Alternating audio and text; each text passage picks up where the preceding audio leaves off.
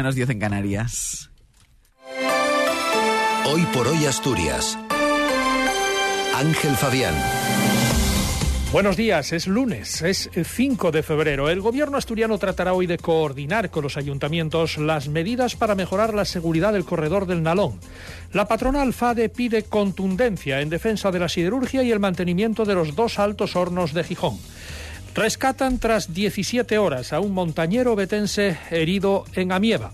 Además empezamos la semana, pues bueno, prácticamente como acabamos la anterior, con bastantes claros, con cielo prácticamente despejado y sin lluvia. Tenemos además 5 grados en Oviedo, 6 en Gijón y en Avilés 3 en Mieres, Langreo y Cangas de Onís, 11 en Llanes y 8 en Luarca. Hoy estará poco nuboso, con intervalos de nubes altas y algunas bajas a primeras horas y por la noche, que pueden ir con brumas y probables nieblas asociadas, aumentando desde el mediodía intervalos de nubes medias y altas.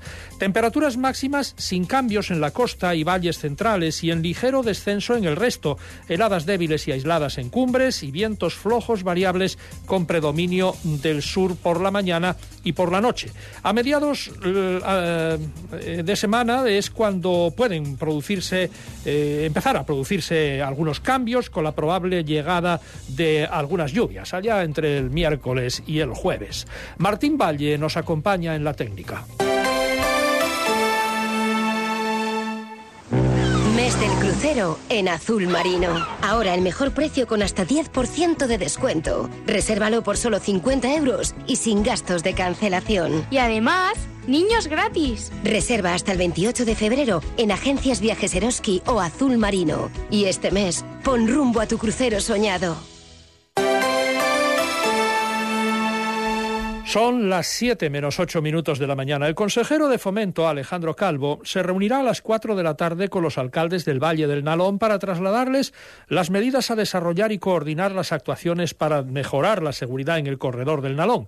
El gobierno baraja reducir la velocidad por debajo de los 80 kilómetros por hora, instalar radares fijos y una mediana que impida las invasiones del carril sin descartar una medida más costosa y a más largo plazo, como el desdoblamiento de la vía, según Adrián Barbón no se trata de decir yo quiero, se trata de saber si yo puedo. Y no hablo del yo puedo por razones económicas, hablo del yo puedo por razones técnicas y ambientales. Porque no hay que olvidar que esa parte es paisaje protegido a las cuencas mineras, que son toca entornos como el río, etcétera, etcétera, es decir, que es un tema muy complejo. Yo ni modo alguno lo descarto, porque quiero ver lo que dice ese estudio. Y lo que hay que hacer es hacer ese estudio cuanto antes.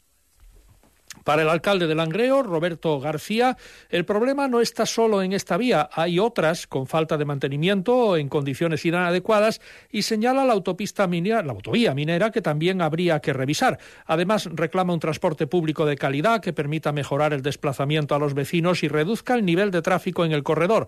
En todo caso, prefiere que sea un criterio técnico el que pese en las decisiones que se adopten. Uno de los datos objetivos nos dice que desde que se desdobló la carretera de los túneles ha descendido a casi cero la siniestralidad en esta carretera. Y un dato que nos dice que el volumen de tráfico que soporta este pequeño, este pequeño tramo de apenas cuatro kilómetros es muy superior a lo que está preparado tanto por parte de la calzada como con el ancho de vía, con el mantenimiento de las, el mantenimiento de los arcenes.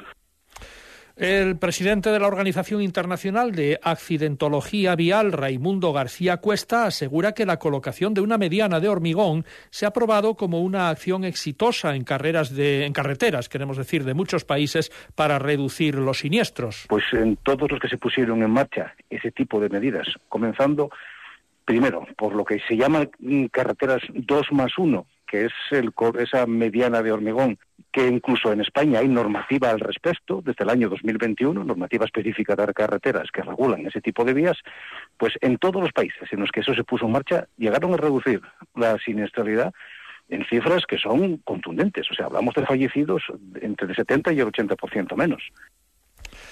La patronal asturiana FADE exige contundencia en defensa de la siderurgia y el mantenimiento de los dos altos hornos de Gijón.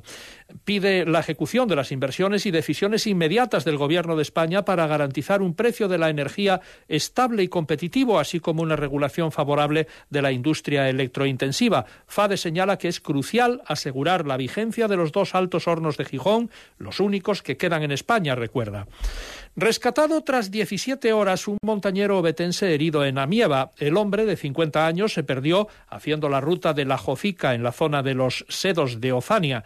Fue él mismo quien alertó a la Guardia Civil para solicitar asistencia, indicando su posición y relatando que había sufrido una caída lesionándose una pierna y a consecuencia de lo cual no podía continuar la marcha. Sobre las nueve de la noche lograron contactar con él, pero los rescatistas decidieron pernoctar en la zona a la espera de mejores condiciones para la evacuación por la falta de luz que hacía inviable el rescate por aire y lo escarpado del camino que desaconsejaba la evacuación a pie. A la una de la tarde de este domingo fue finalmente evacuado en helicóptero. Menos complicado ha sido el rescate de un varón que ha resultado herido al sufrir una caída de unos 300 metros en la cresta de la Forqueta del Portillín, en Lena. El aviso al 112 se produjo pasadas las 3 de la tarde de ayer. El herido fue evacuado al Hospital Universitario Central de Asturias, al UCA. Y vamos con los deportes que nos trae Cali González. Buenos días. Buenos días. Semana de derbi asturiano, la cita el sábado a las seis y media de la tarde en el Molinón entre el Sporting y el Oviedo, que de momento están separados por un solo punto. El conjunto blanco todavía tendrá que jugar hoy contra el Zaragoza a las ocho y media, la Romareda, mientras que el Oviedo lo hizo ayer, empató a uno contra el Eldense, un punto con un sabor agridulce para los azules, porque si bien el Oviedo empezó perdiendo, empató con un tanto de Borja Bastón de penalti, luego tuvo opciones más que de sobra para ganar y además el Eldense estaba con un futbolista menos. Se lesionó David Costa, se perderá el partido contra el Sporting. Ahora mismo el Oviedo se queda a dos puntos del playoff. Y en el caso del Sporting, pues llegará por delante sí o sí al próximo compromiso frente a los azules. Veremos si con dos, cuatro o un punto de ventaja de ese partido para el que ya no hay entradas disponibles, hablaban Luis Carrión y Santi Cazorla. Pues intentando trabajar y ver partidos para ganarlo, eh, con, sabiendo la ilusión que, tiene la gente sobre el partido ese, pero con el objetivo de, quitarle tres puntos a un rival y sobrepasarlo si podemos. Vamos a tener un, un recibimiento seguramente hostil, pero bueno, es normal, ¿no? Al final también vamos a tener a nuestra gente ahí, los que viajen, para animarnos. Y, bueno, un partido muy especial, muy bonito de vivir, pero también teniendo la cabeza fría, eh, sabiendo que, que, bueno, que es muy importante en esos partidos el tener calma para poder conseguir el objetivo. Yo creo que el Oviedo lo ha demostrado en los últimos derbis y bueno, con el objetivo ese vamos a ir otra vez, ¿no? Y en segunda federación, solo un equipo logró vencer esta jornada, pero ninguno perdió. Ganó el Marino 2-0 al Villalbés, empató el Covadonga 2-2 contra el Urense y también empataron el Vetusta y el Langreo, que se enfrentaron al Requesón 1-1 y el Avilés 1-1 frente al Valladolid Promesas. Y en cuanto a la tercera federación, se mantiene como líder el Llanera, que goleó 5-1 al Luarca, por detrás un punto menos tiene el Sporting Atlético que también venció 5-1, en este caso al Condal, y finalizamos con el derby femenino, se lo llevó el Oviedo en San Claudio 1-0 contra el Sporting con el tanto de Nerea Sánchez. Pues empezamos de este modo la semana en este lunes 5 de febrero. Faltan dos minutos para las 7. Ser Gijón. Revisión gratis de los 12 puntos de control en Grupo Baldajos